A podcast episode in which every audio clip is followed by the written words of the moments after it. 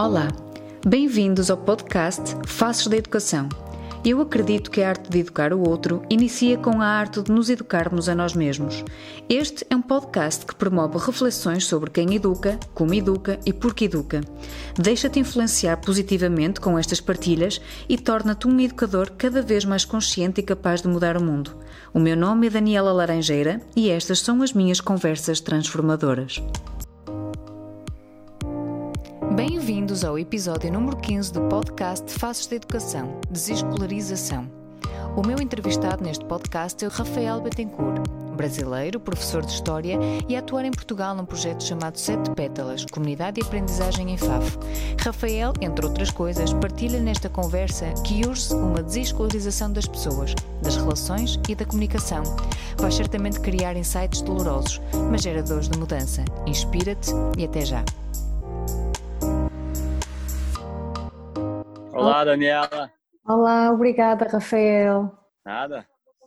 Olha, eu cheguei até ti porque estou em processo formativo com, em, de aprender em comunidade com o José Pacheco e tenho uma companheira, a Teresa Teófilo, que me falou de ti e do projeto Sete uh, Pétalas e ela falou-me que poderia ser muito interessante eu poder falar contigo, aprender, um, ver como é que se está a fazer no chão de escola e este aprender em comunidade falou muito bem do, do projeto Sete Pétalas, mas sem me dizer muito em que é consistia e, e recomendou mesmo poder conversar contigo. Uh, estou muito curiosa sobre quem tá és, o teu percurso, um, o projeto. Sim, nasci no Brasil, sou brasileiro, sou neto de, de português, então tenho cidadania, né?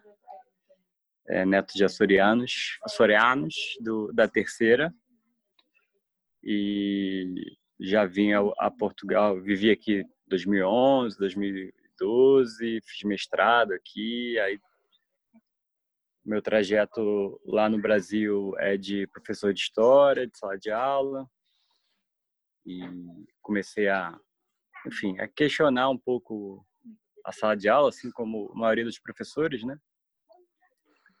É, mas esse questionamento às vezes é, fica preso entre dois, dois caminhos só, que é questionar se eu dou aula, se não dá certo, se eu preparei uma aula incrível e tem crianças que dormem, tem crianças que não aprendem, ou eu me culpo, né?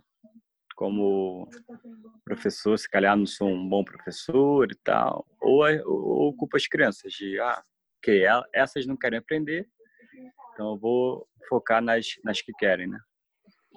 E aí eu optei por um terceiro caminho, que é o quê? O que, que me impossibilita no sistema de, de exercer aquilo que eu acredito, né? E aí, mais, mais fundo ainda, né? O que, que eu acredito com aprendizagem, né? É, e aí fui buscar, então, quem fazia diferente na época. Eu estava trabalhando numa escola, numa favela do Rio de Janeiro, e Bom, fui, já conhecia, lógico, de nome, o, o Zé Pacheco, enfim, a história da Escola da Ponte, mas eu fui mesmo ver a prática, conhecer mais de perto o Zé, conhecer a educação viva da Ivana, conheci, fui conhecer as escolas, como faziam, voltei e comecei a aplicar lá, né, na prática, e aprender muito também com essa prática. E aí trajeto de alguns anos que fui, fui parando, é, fui ajudando alguns projetos, fazendo parte de outros, Pau da Montanha, lá em Teresópolis. E aí uma amiga me chamou para trabalhar aqui em Portugal. É uma amiga da Associação de Escolas da Floresta, que eu sou membro fundador também aqui. E a gente ajudei ela no projeto em Mafra, a implementar a metodologia de projeto, educação democrática. E as tantas também comecei a, a fazer formações e tal aqui em Portugal, dar formações para professores e ajudar alguns projetos. E encontrei a malta aqui da Sete Pétalas, numa formação que eu, que eu vim dar. E, e aí a gente a gente teve uma conexão boa, vi uma potência comunitária também muito boa. Da, tinha um projeto bonito aqui sobre é, pelo caminho da escola pública. E aí me convidaram e aí fiquei. Estamos a, a fazer esse caminho bonito de transformação. É um projeto é, que não é só para as crianças, né? Eu costumo falar na, nas formações que se você monta um projeto desse para as crianças, você já começou errado, né? É um projeto é, para os adultos, né? E lógico para as crianças também. Mas enfim, estamos a viver esse, essa transformação interna e, da prática, que envolve o que a Teresa te falou, que uma, uma ideia também que eu uso bastante, que é da desescolarização, né? que é uma percepção que eu tive nesse nessa meu questionamento que existe algo que é uma aprendizagem que, é que nos é natural, né? Uma aprendizagem, o processo de aprender é, é algo que a criança nasce com é, com ela, é como respirar. Então ela está sempre a aprender, sempre a testar coisas, sempre a experimentar. Aprende a andar, aprende a falar, né? sozinha e em comunidade, né? É, a partir de um desejo, de uma necessidade, ela ela aprende e em contato com os outros ela ela, ela faz esse aprendizado. Então, é esse processo natural de aprendizagem, é, eu comecei a, ok, então o que, que a gente tem que fazer para cuidar disso, que isso não se perca? Porque, ao meu ver, a escola estava trabalhando contra o processo. Era um movimento contrário a, ao, que, ao que a criança já faz. Então, é, como é que a gente pode potencializar isso e não trabalhar contra? Então foi é, essa minha o meu caminho. Comecei a olhar e, e para a prática, a minha prática tinha que respeitar esses elementos dessa aprendizagem natural, né? Que basicamente é cuidar da curiosidade, cuidar da liberdade, do afeto da criança. É, ela precisa ter um ambiente onde isso é respeitado e, e aí a aprendizagem é, é natural. E aí, enfim, tem, tem vários desdobramentos disso, né? É a percepção de que eu não estou no controle do processo de aprendizagem, que é um, é um pressuposto cultural nosso da, do, do Ocidente, da modernidade, que, que na educação é muito forte, né? As estruturas da escola como instituição, a aprendizagem subjetiva que existe numa sala de aula ou numa é, como essa aprendizagem age no corpo da criança, na percepção sobre mundo, sobre relação, comunicação. Então, comecei a perceber que a escola, é, não percebi sozinho, lógico, é, nas relações que eu tive nesse caminho, tanto com pessoas que já morreram, que foi uma relação de livros, quanto as pessoas que tiveram juntos, né, na, na parceria. Que a escola não age só da maneira como a gente aprende, ela não interfere só nisso. Não é questão, questão não é só sobre dar aula ou não dar aula, fazer projeto ou não fazer projeto. Existe um processo de escolarização do, é, das relações e da comunicação nossa que está lá, mesmo em projetos alternativos você vê, né? Projetos que às vezes só preparam um ambiente como você tem lá uma sala com puffs, computadores, e, enfim, faz roda, mas ainda tem uma, é, uma escolarização das relações muito grande, né? Competição, ameaças, chantagens. É, então, eu comecei a, a, alinhar nesse processo. A gente tem que construir um ambiente onde isso tudo esteja. É, lógico, não é perfeição, não, não é. Existe plenitude nisso, mas a gente tem que estar comprometido com que isso se transforme, né? Então, é, basicamente o que a Sete Pétalas faz hoje é, é, isso, né? A criança não precisa aprender a aprender, ela, ela já, ela já sabe. Lógico que crianças muito escolarizadas elas acabam por, por estar com esse processo muito machucado de certa forma, né? E tem que ser tem que ser ajudadas a, a reganhar isso porque isso é uma reconexão com si mesmo. Então, você entra numa escola, você tem crianças completamente desconectadas de si. Porque esse processo de aprendizagem é puro autoconhecimento. Então, cada um tem um tempo, cada um tem seu processo. Então, se eu atrapalho o autoconhecimento de uma criança, ela desconecta dela mesma, né? Então, eu falo isso como ser escolarizado que sou, que já iniciei meu processo de escolarização, mas vai vai para a vida inteira, né? E basicamente isso. Hum. Estou a ouvir e ainda há pouco estava a escrever a minha comunidade nova neste processo, quanto eu tenho estado a sofrer aqui alguns dilemas internos, não é? Porque eu há 12 anos, por exemplo, estou a trabalhar num projeto diferente com jovens dos 15 aos 25 anos que já abandonaram a escola ou por algum motivo a escola os abandonou e, e foram pautados por inúmeros insucessos escolares. O que é que é isto insucesso, não é?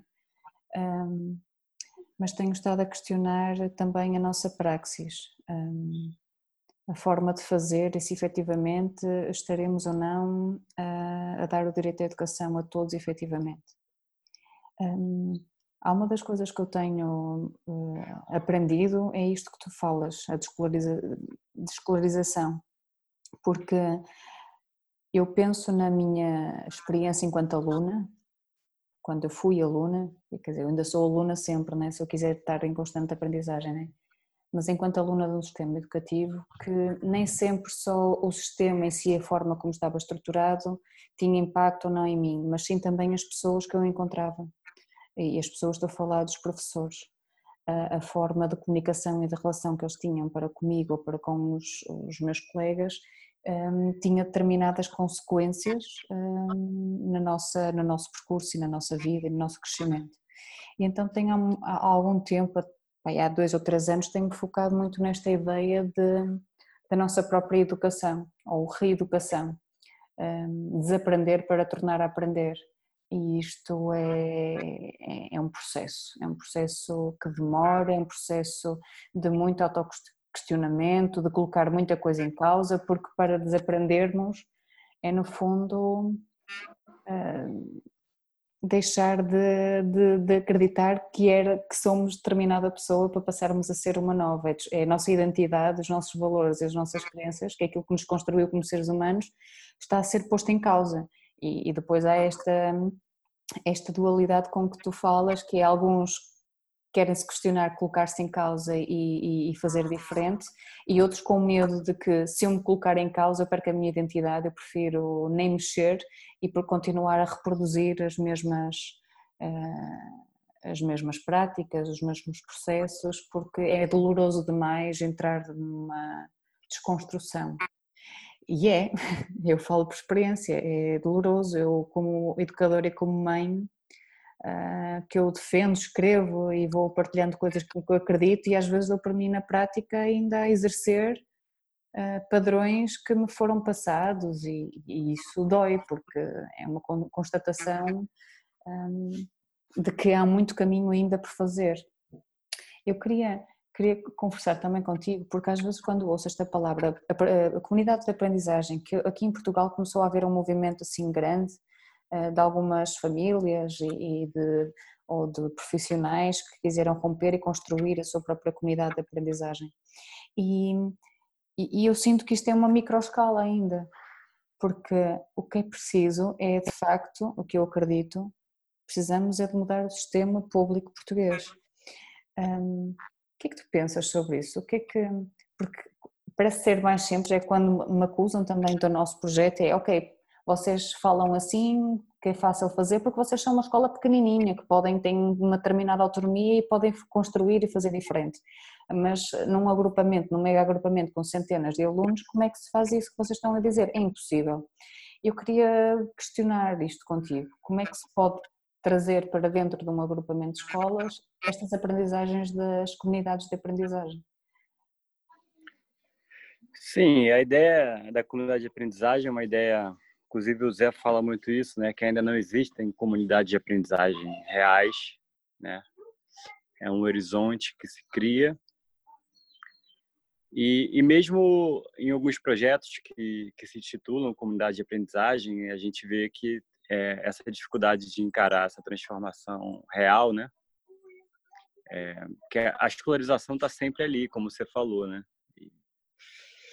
E é uma sintonia fina entre a gente é, nos perdoar quando a escolarização nos sabotar e ela está lá na, na, programação e é ok, a gente faz o melhor possível, mas ter a consciência sobre ela e, e encarar o compromisso de, de transformar, de transcender a, as escolarizações, né?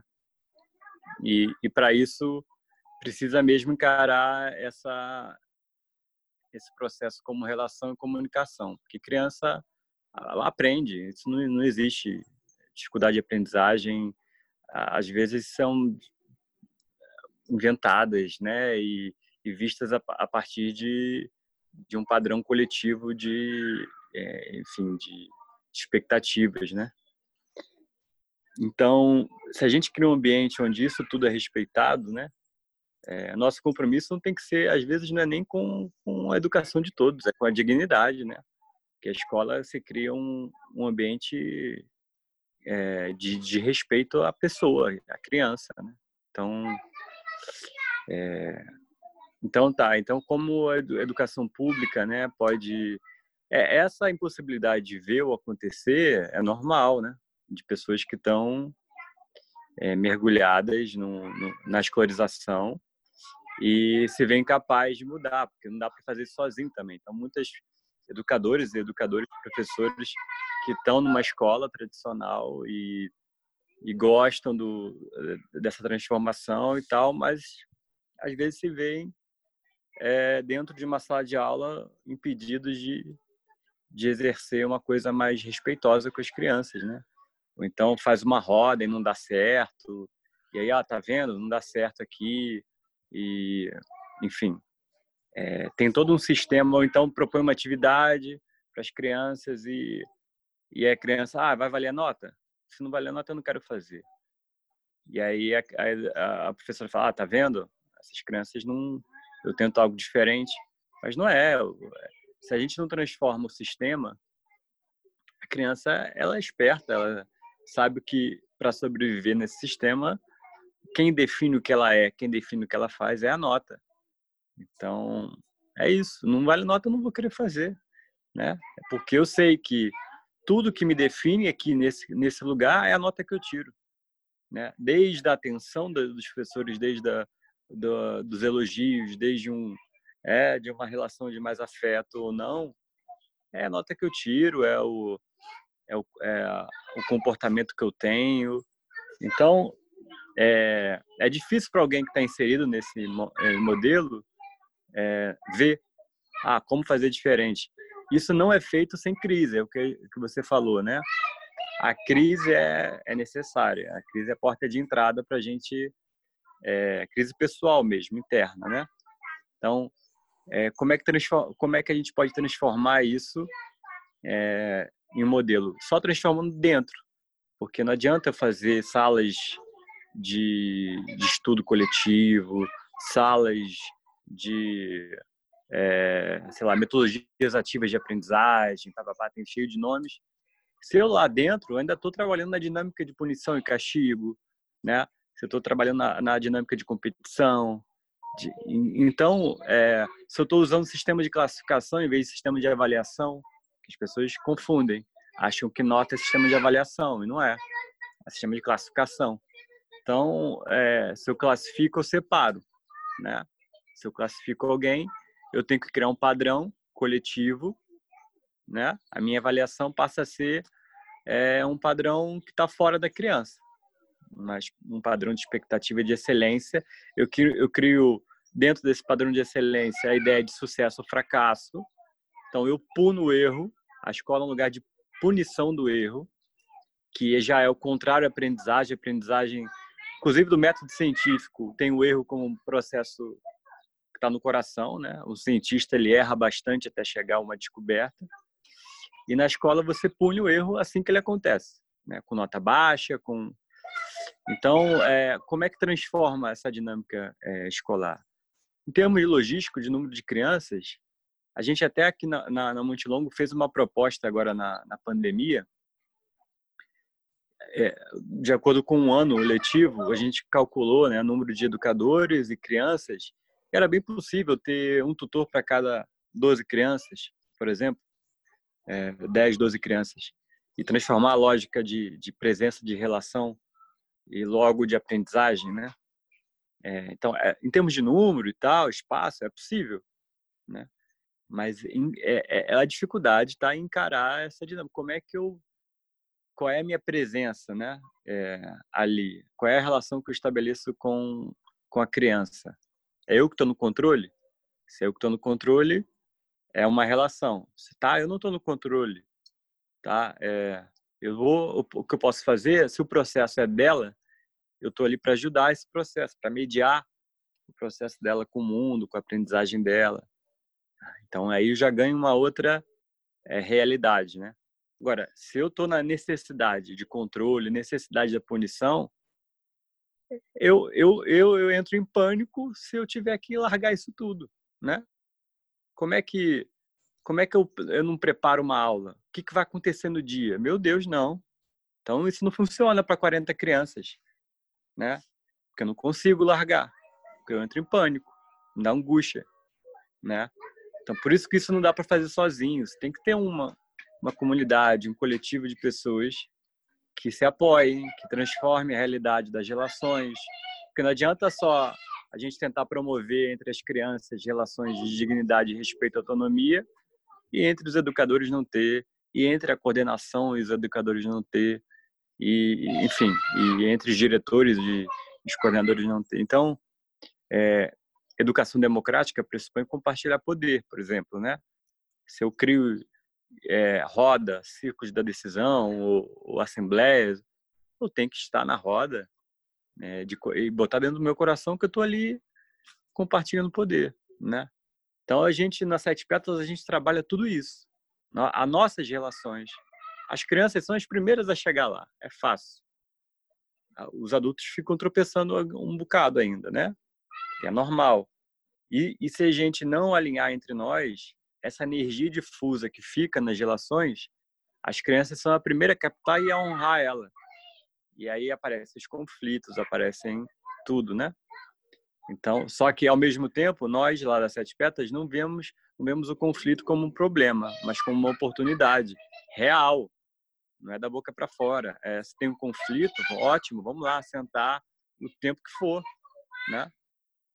É, agora, um, um, pequeno exemplo: se uma criança chega numa escola e está muito agitada porque dormiu mal ou porque a mãe estava a, a, passar mal de noite e ele não conseguiu dormir, e imagina aquele dia ela está muito agitada e não vai conseguir se concentrar, por exemplo, muito na sala. E tu imagina só se um educador chegasse e olha, hoje você está muito agitada, aconteceu isso, aquilo Hoje você fica no recreio o dia inteiro, que hoje você não está bem e vai brincar, não tem problema. Isso é impossível, né? Na dinâmica escolar atual, isso é impossível. Essa relação de respeito a uma criança e dela poder trabalhar a autodisciplina, né? Autopercepção de como é que eu tô, o que que eu tô, o compromisso, porque a gente sempre o sistema escolar é um sistema de, de fiscalização, de punição. Aí as crianças entram lá e parece que todos são quase um potencial delinquente, um potencial mentiroso, um potencial enganador. Então, é isso. Eles vão cumprir isso tudo, né? Se a gente projeta isso, é, alguns cumprem, né? Porque a energia é essa. É que nem numa educação dita especial, de, de entre aspas, jovens delinquentes. Tá? Já, já, já recebi muitos muitas crianças com etiquetas, sabe? Ah, esse aí foi expulso de projetos alternativos, foi é, é, teve problema em escola pública, teve não sei o quê. Esse aí ninguém ninguém já chega cheio de etiqueta, né? E normalmente eles cumprem logo no primeiro contato eles cumprem a etiqueta que que tem. E aí depois com calma, num ambiente onde eles se sentem respeitados e eles vão mostrando porque a gente vai mostrando também que eles podem ser outra coisa, que eles podem ser o que quiser, com muito limite, com muito amor, né? É, a autoridade ela não precisa vir da pessoa. É muito comum a gente, um educador, se incomodar com uma com uma fala de uma criança muito comum, que é você não manda em mim, né? E a gente, lá Sete Pétalas, eu já, já tive que falar, não, não mando.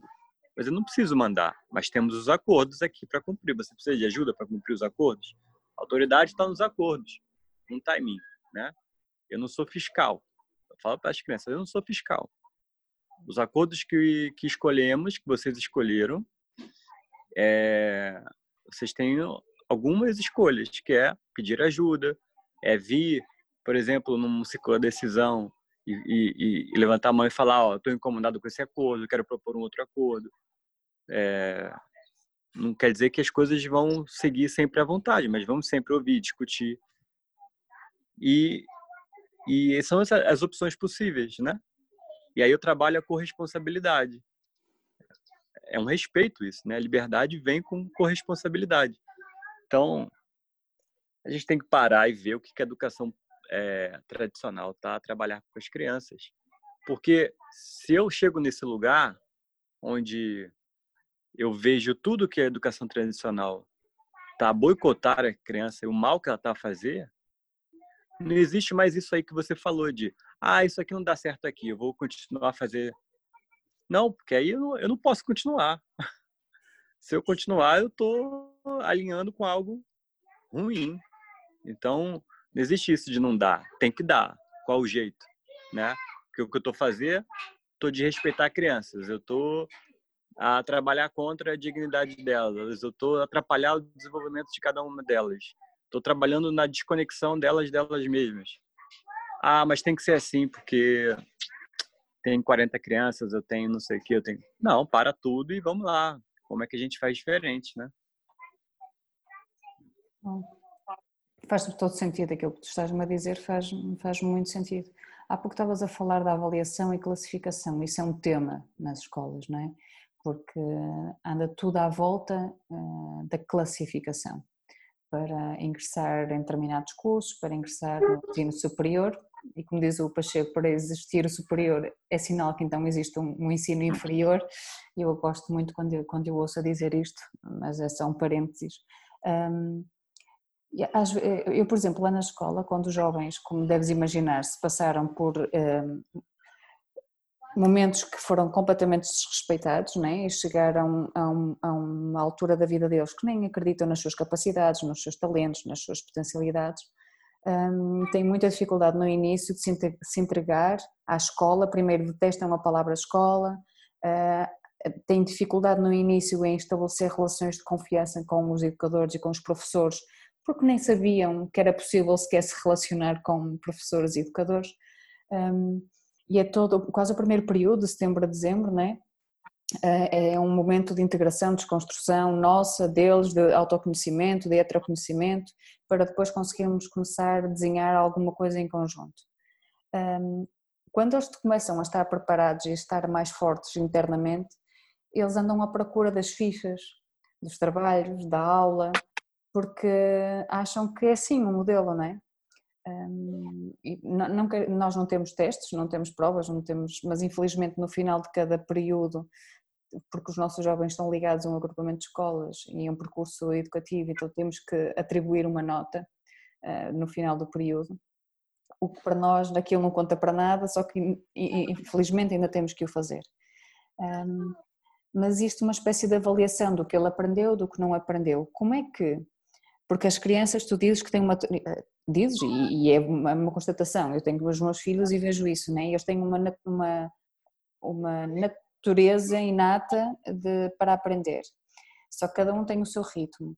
Como é que vocês fazem esta avaliação? Porque os professores te dizem, ah, então se formos romper com testes, com avaliações, com classificações, ou não com avaliações, mas com as classificações, como é que nós sabemos que as crianças estão a aprender?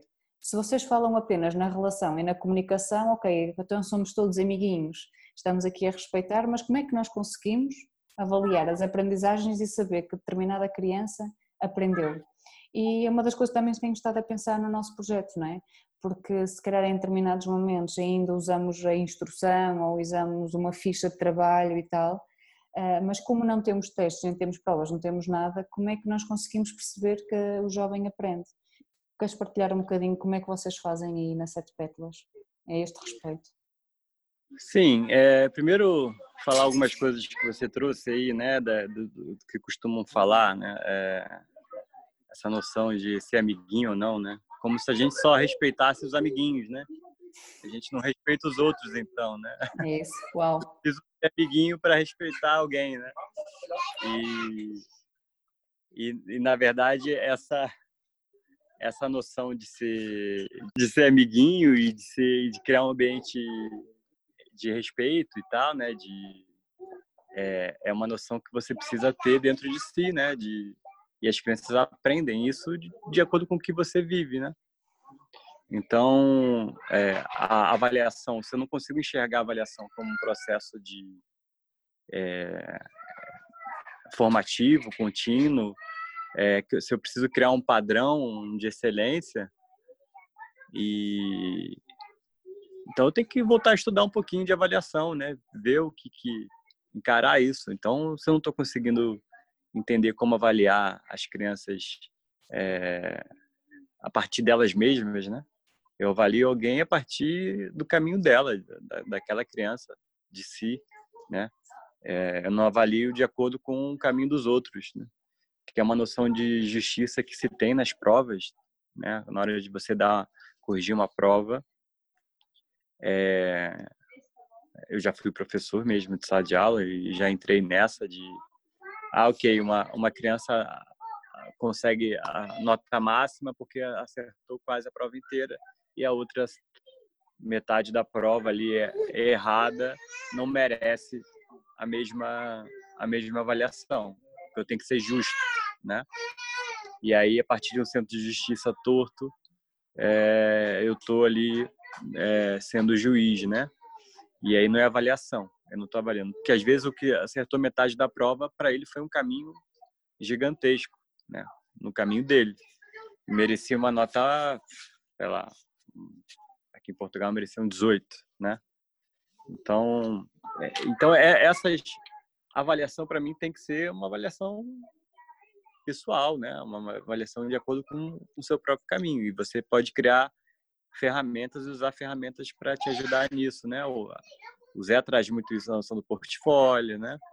É, tem uns livros bons sobre isso, sobre como aplicar portfólio em sala de aula e tal, né? É, o ideal mesmo é, é, é, você mudar a dinâmica da sala de aula, que ali já tem uma aprendizagem subjetiva muito grande, né?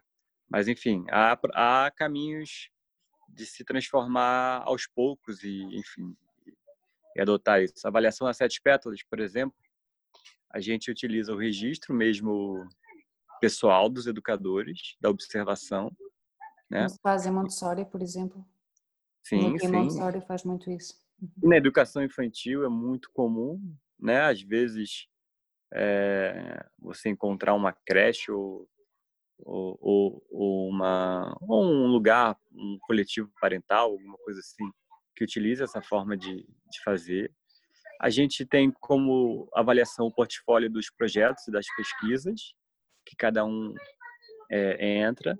Então, em cada roteiro de pesquisa feito e tal, tem a avaliação do tutor que, que acompanhou aquele projeto. E, e é isso, a gente trabalha basicamente com essas duas esferas, né? Da observação, com imagens, com foto, com vídeos, e na, durante as pesquisas, né? E a nossa metodologia de trabalho por projeto, ela ela parte sempre do desejo da criança, né? Eu acho que a potência dessa metodologia está nisso, né? Não eu trazer um tema pronto para para elas, né? Que existe aí um caminho de conexão consigo mesmo, que essas escolhas ajudam nesse nesse processo. É, é lógico que tem vários é, poréns aí nesse caminho, né? Tem crianças escolarizadas que você vai falar, olha, escolhe o que você quer saber. Ah, não sei, me diz aí, né? Que tá tão escolarizada, né? Tá tão no caminho da dependência. É, a, escola, né? a escola ensina isso, né? obediência e dependência. Então, você tem que trabalhar essa... E às vezes passa por começar com um projetinho simples, ou então ele escolhe o que o amigo está fazendo e larga no meio. É bem comum isso e começa a se achar, começa a se descobrir. E a gente, a partir da escolha dele, a gente medir a aprendizagem e os conteúdos aparecem. sempre aparecem, não tem, não tem erro, né? E aí, como você não trabalha é, com, com, com conhecimento, conteúdo por ano, né? É, a criança pode acessar ao mesmo tempo conteúdos anteriores ou posteriores, né? Eu já tive, por exemplo, uma criança comigo de 10 anos que chegou lá no projeto, não era aqui na Sete Pétalas, mas ele chegou no projeto e, e, e tinha problemas, entre aspas, com, com conteúdos que supostamente ele tinha que ter aprendido antes, no primeiro segundo ano. E ele estava ao mesmo tempo fazendo um projeto sobre ele queria construir a miniatura de um reator nuclear, né, uma maquete, por causa da, da história de Chernobyl que ele descobriu e tal. Então, ao mesmo tempo, ele trabalhava coisas de escrita mais elementares e me explicava como é que funcionava o reator nuclear perfeitamente. Eu fiz um vídeo ele me explicando. Então, mobilizando conteúdos é, fora da escola, inclusive, né, de funcionamento de reator nuclear e coisas básicas. Então, no mesmo projeto. Então, quando a gente começa a ver é, isso acontecer, né? É, como é que eu avaliei ele? Eu avaliei de acordo com, com o caminho dele e com o processo dele dentro do, do projeto, né? É, a gente estabelece, faz um roteiro de pesquisa com a partir do desejo dele, que é o primeiro entre aspas, o primeiro contrato, né, entre eu e ele de aprendizagem. A gente sempre honra e volta nesse roteiro. Então, o roteiro é, é uma referência de avaliação, né? O que, que a gente escolheu no início, esse é o nosso caminho. Que, e no final, a gente fecha o projeto e, e avalia de acordo com esse roteiro também. É, então, o que, que a gente mobilizou de conteúdo? O que, que foi aprendido? O que, que não ficou? Quais foram as dificuldades? Né? O que, que a gente pode... É, o que pode ficar para depois? Vale a pena estender o projeto para dar conta disso que não, não ficou bom? Ou, ou se calhar a gente joga para um outro momento, né? E muito do registro vai para mim, educador, né? Por exemplo, lá na Sete Pétalas a gente tem, é, dentro dos nossos registros de cada projeto, os conteúdos abordados, né? de acordo mesmo com o sistema tradicional.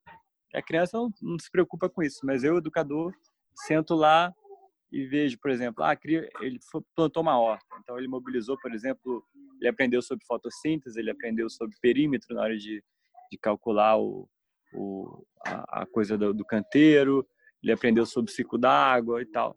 Botei tudo lá, está registrado.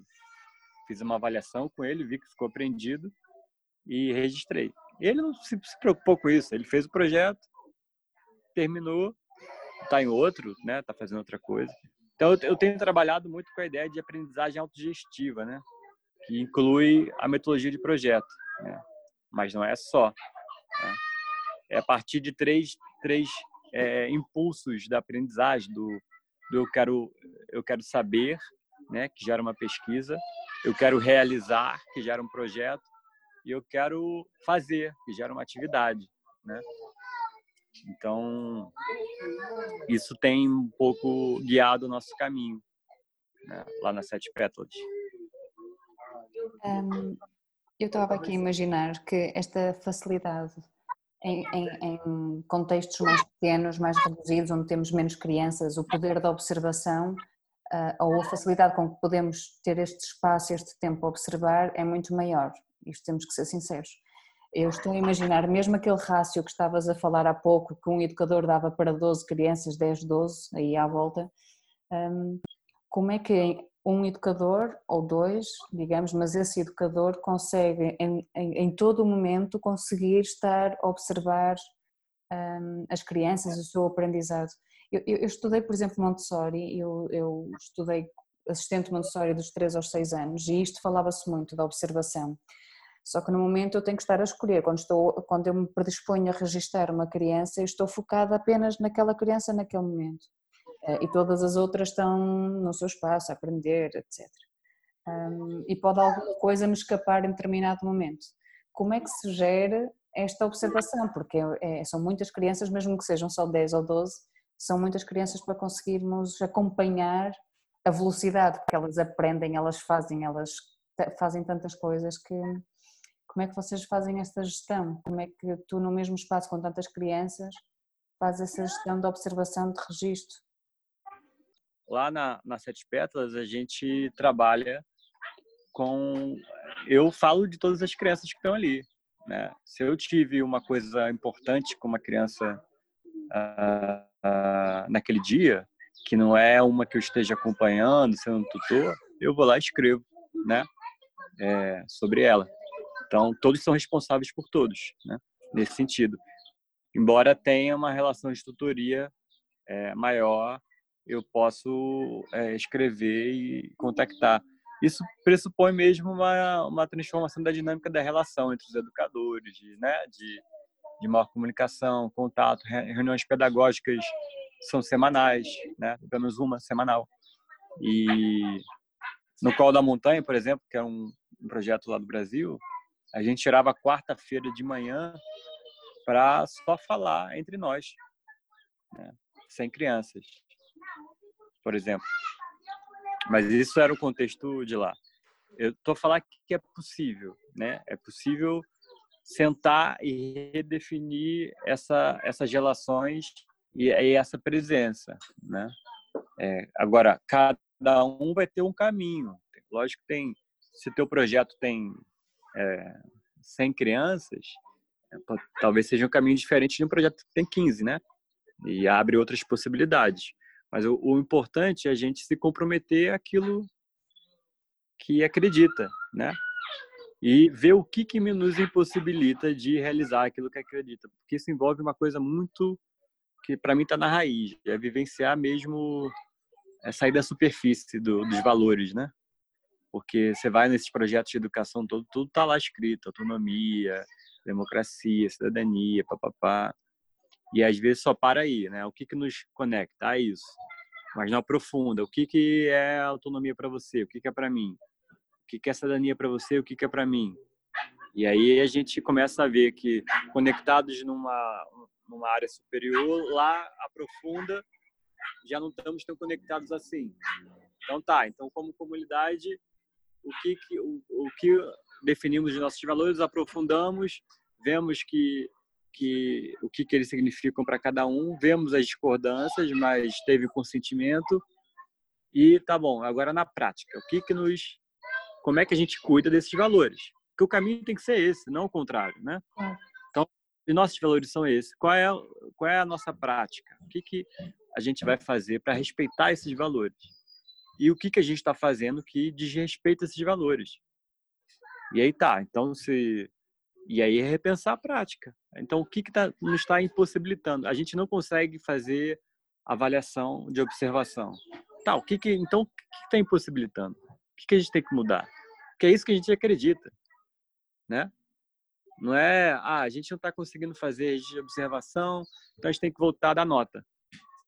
Uhum. E aí, como é que é isso? Então não tem valor. Então é o é o que for mais fácil, é o que é o que for mais, enfim, cômodo. mais simples, talvez, mais cômodo. E solução e caminho há sempre, né? Uns mais é, livres entre aspas, outros mais estruturados, né? Eu acho que o ensino público é, já temos, é, enfim, é, esse caminho feito no ensino público. Né? Você tem aí Escola da Ponte, você tem aí uma trajetória. Embora eu ache a minha visão sobre a Escola da Ponte que é uma escola ainda uma escolarização forte, eu digo isso assim, querendo que existissem 10 mil escolas da Ponte no mundo, mas é uma, é um, para mim ainda tem processos escolarizados e tudo bem, é, é o caminho deles, estão comprometidos ainda na transformação e não é um projeto que está que está querendo ficar na superfície, né? Está enfrentando, aliás, enfrentou muita muita luta e muita muita resistência para para continuar existindo, né? Sim. Agora também me incomoda é, projetos que chamem de comunidade de aprendizagem montei uma salinha ou outra e, e é isso. Eu acho tá lá fazendo ficha, tá lá ameaçando, tá lá chantageando criança. É, ah, se você acabar a sua ficha, você sai para brincar, né? Ah, quem não fez ficha não pode brincar. Isso para mim não. Se está fazendo isso, vai, vai, fazer, vai, vai fazer pão, vai trabalhar com, com padaria. Porque não é. E, e, e, e, falo isso porque é, não adianta ficar na superfície da coisa, a gente tem que encarar nossas entranhas, e, dá, e é difícil, dá trabalho, né? É, é angustiante e tal. Mas se eu cuido para que as crianças não se ameacem, não se chantageiem, eu estou ao mesmo tempo olhando para mim, em que momento eu me chantageio, eu ameaço. E aí eu me transformo, eu me transformo nessa relação com as crianças. Né? Costumo falar que um ano lá no Sete Pétalas é igual a cinco anos de psicanálise.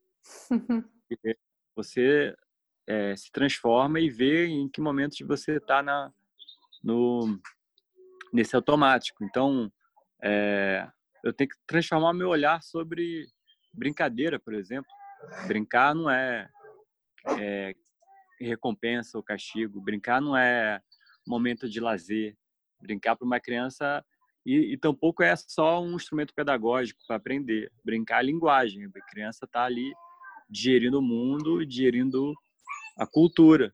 Então, ela precisa brincar. Então, às vezes, uma criança, entre aspas, indisciplinada ou, ou que está fora dos trilhos das expectativas, ela precisa ainda mais brincar, não é menos, né? É, né? Porque alguém, é, é, às vezes, ela precisa ali digerir muita coisa ainda. É muito comum você ver crianças nesses projetos de idade maior, assim, 9, 10 anos, brincando com de 5, 6 porque estão ali curando coisas, sabe? Então, é isso. Como é que. Bom, uh, estou a processar, estou a processar. Obrigada. Um... E mesmo, e mesmo ir para a floresta, por exemplo, é, que é um, um movimento que eu estou muito alinhado com a Escola da Floresta, mas tá, a gente faz isso porque é bem melhor levar as crianças para a floresta do que ficar na sala de aula aprendendo o nome e cadeia alimentar, sem dúvida. Né? Agora, eu estou levando elas para que elas fiquem calminhas e, e tirem notas melhores. Estou levando elas porque eu quero diminuir a ansiedade que elas têm de, da sala de aula e aí não transforma a sala de aula. Né? Então, tudo isso eu tenho que pensar. É que nem fazer meditação, mindfulness, o que, o que seja. Eu faço isso para quê? Isso tudo ajuda, mas eu faço isso para quê? Para tentar que elas aguentem né, a escola tradicional. E aí já começa da onde vem a minha intervenção. Isso é uma coisa que a gente trabalha muito. Uma simples proposta de brincadeira. Eu estou propondo por quê? Porque eu estou com medo dessas crianças não terem nada o que fazer, de transformarem num caos. Se é do medo, eu não proponho nada, fico quieto e observo e elas. Agora, se, eu se o que eu proponho vem da, da potência, já conheço aquela criança, eu sei, eu, eu, tô, no, eu tô alinhada com o processo dela e eu acho que se eu trouxer isso agora, ela vai, ela vai gostar, né? E ela vai, enfim, caminhar. E eu tô pronto para o não também, né? Então, tem essas, tem essas mudanças, né, para encarar. É fácil de construir os roteiros de estudo desde o início com as crianças? Ou ainda há esta necessidade de elas experimentarem, se conhecerem, porque muitas acredito que também têm que se escolarizar e, e aproveitar para se conhecer e, e tornarem-se a ser curiosas pelo mundo e, e, a, e procurarem uh, fazerem muitas perguntas, né? Uh, é fácil porque eu, eu, por exemplo, ainda estes dias estava aqui com na, na, neste processo formativo, uma mãe partilhava que a sua filha ou o seu filho com 8 anos quando a mãe tentava criar um roteiro de estudo ou fazer diferente, uh, o próprio filho dizia: Eu não, não quero aprender nada, um, já sei tudo e não, não sei o que quero aprender. E isto é sinal que o sistema já fez muito mal a uma criança com 8 anos, não é? Mas por isso é que eu pergunto: é fácil construir logo os roteiros desde o início? Como é que, como é que se faz este processo? Claro que nem é, todas é igual, não é? Sim, não tem regra, né? Isso pode ser fácil, pode ser difícil. Né?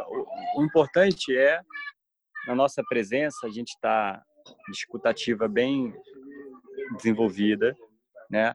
Trabalhar, nos livrarmos das suposições, dos medos, né? Se eu estou com uma criança, eu não vou entrar no campo das suposições que ele ele vai não vai aprender ou ele está assim ou ele está assado. Eu estou presente para tentar perceber quem ele é ali naquele presente, né? O que, que ele precisa naquela.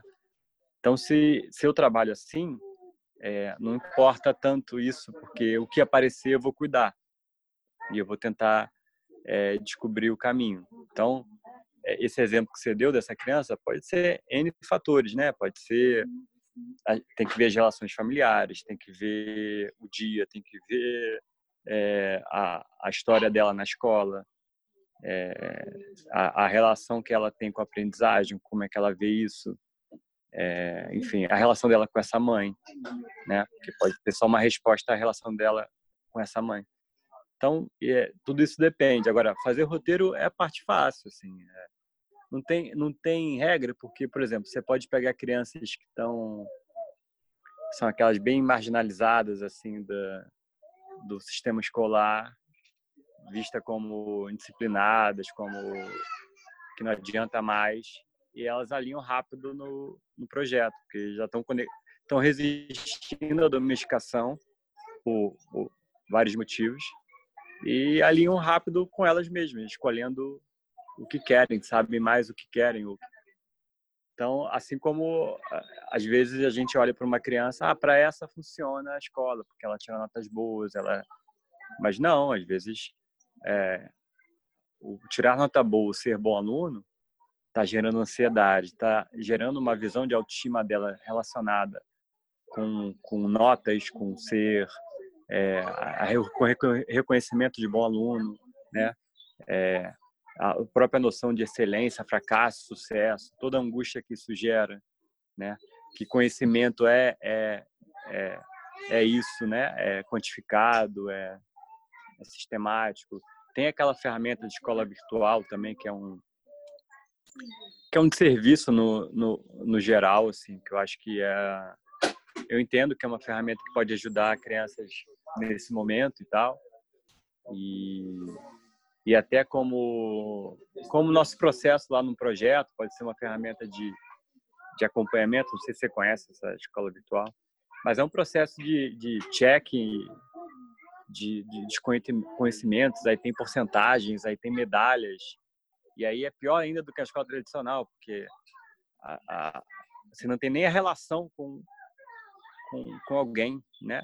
É, e aí muitas muitas famílias encaram homeschooling pensando que estão desescolarizando, não estão, né? Homeschooling não é igual a desescolarização. Né? Tirar a criança da escola pode... Eu só estou trabalhando escola dentro de casa, né? Eu não estou encarando a relação, não estou encarando é, outro tipo de aprendizagem. Então, tem é, fazer, voltando, né? Fazer o roteiro de estudo tem a parte técnica que pode ajudar, que é fácil de aprender, um educador, enfim, com experiência ou não, consegue aprender a coisa do, do desejo, como fazer um roteiro, trabalhar com perguntas, é, trabalhar com mapa mental, por exemplo, que ajuda, é, enfim. Isso é fácil de fazer. Agora, difícil é desenvolver uma outra presença, que aí é isso, não importa o... Tem criança que, que já alinha, faz uma escolha ótima, que você considera ótima, e aí você vê um, uma criança escolhendo um projeto que você é fraco.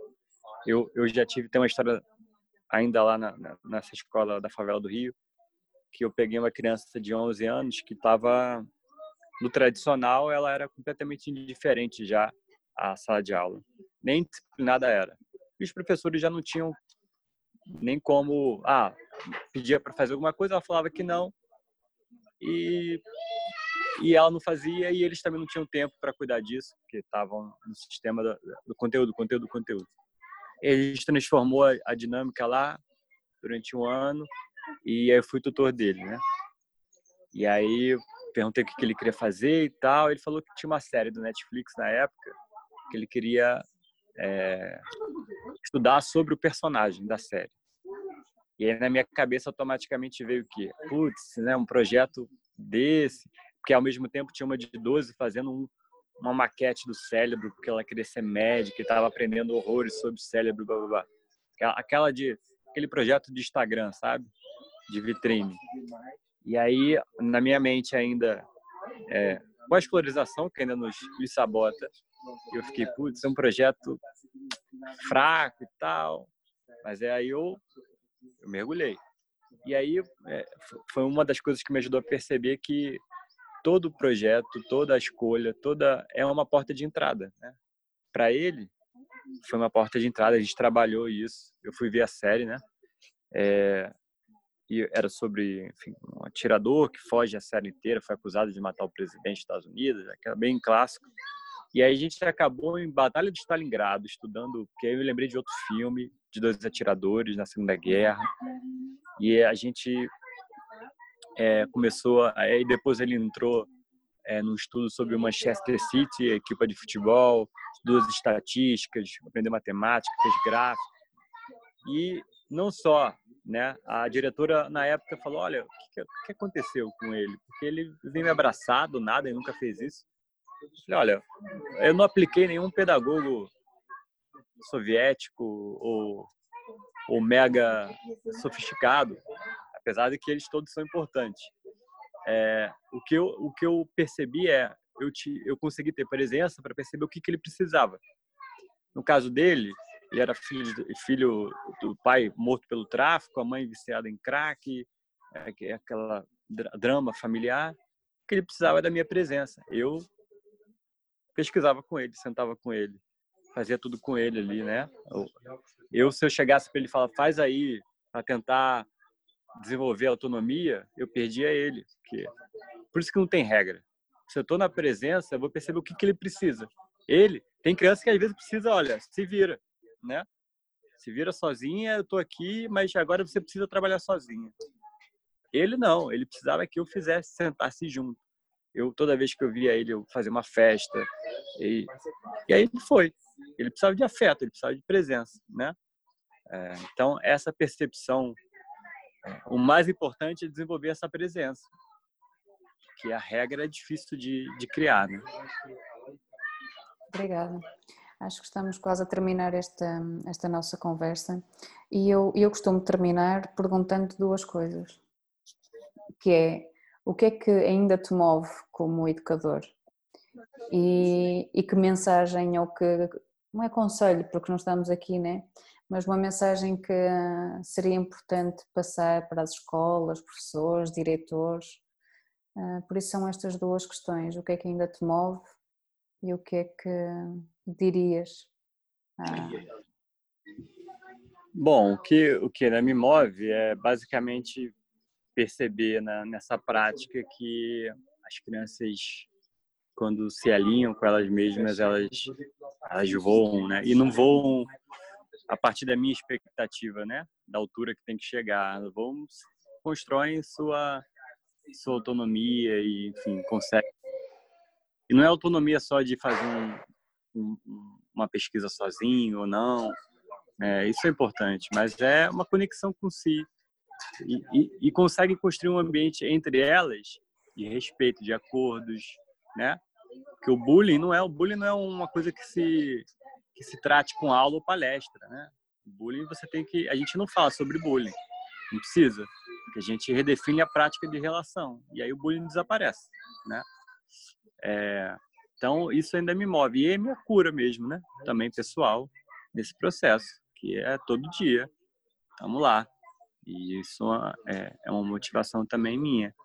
Agora, o recado que eu, que eu daria, assim, é sair do medo, sabe? É difícil e do controle, né? É perceber que dá para fazer diferente.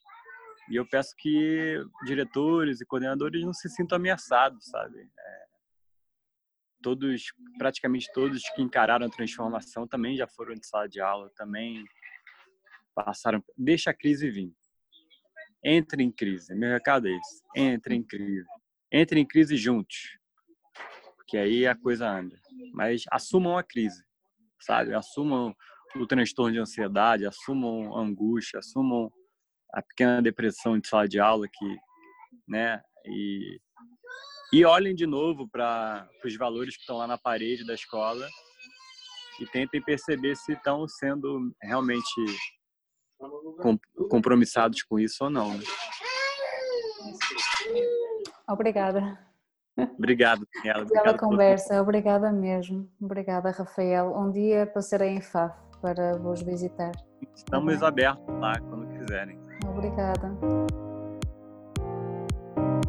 Obrigada por teres assistido ao podcast Faces da Educação. Desejo que esta conversa transformadora te tenha inspirado. Partilha com mais pessoas para que possam beneficiar desta reflexão. Poderás também acompanhar o meu trabalho através dos links que adiciono ao resumo deste podcast. O mundo necessita de uma nova face em educação. Usa a tua em teu benefício e em benefício dos outros.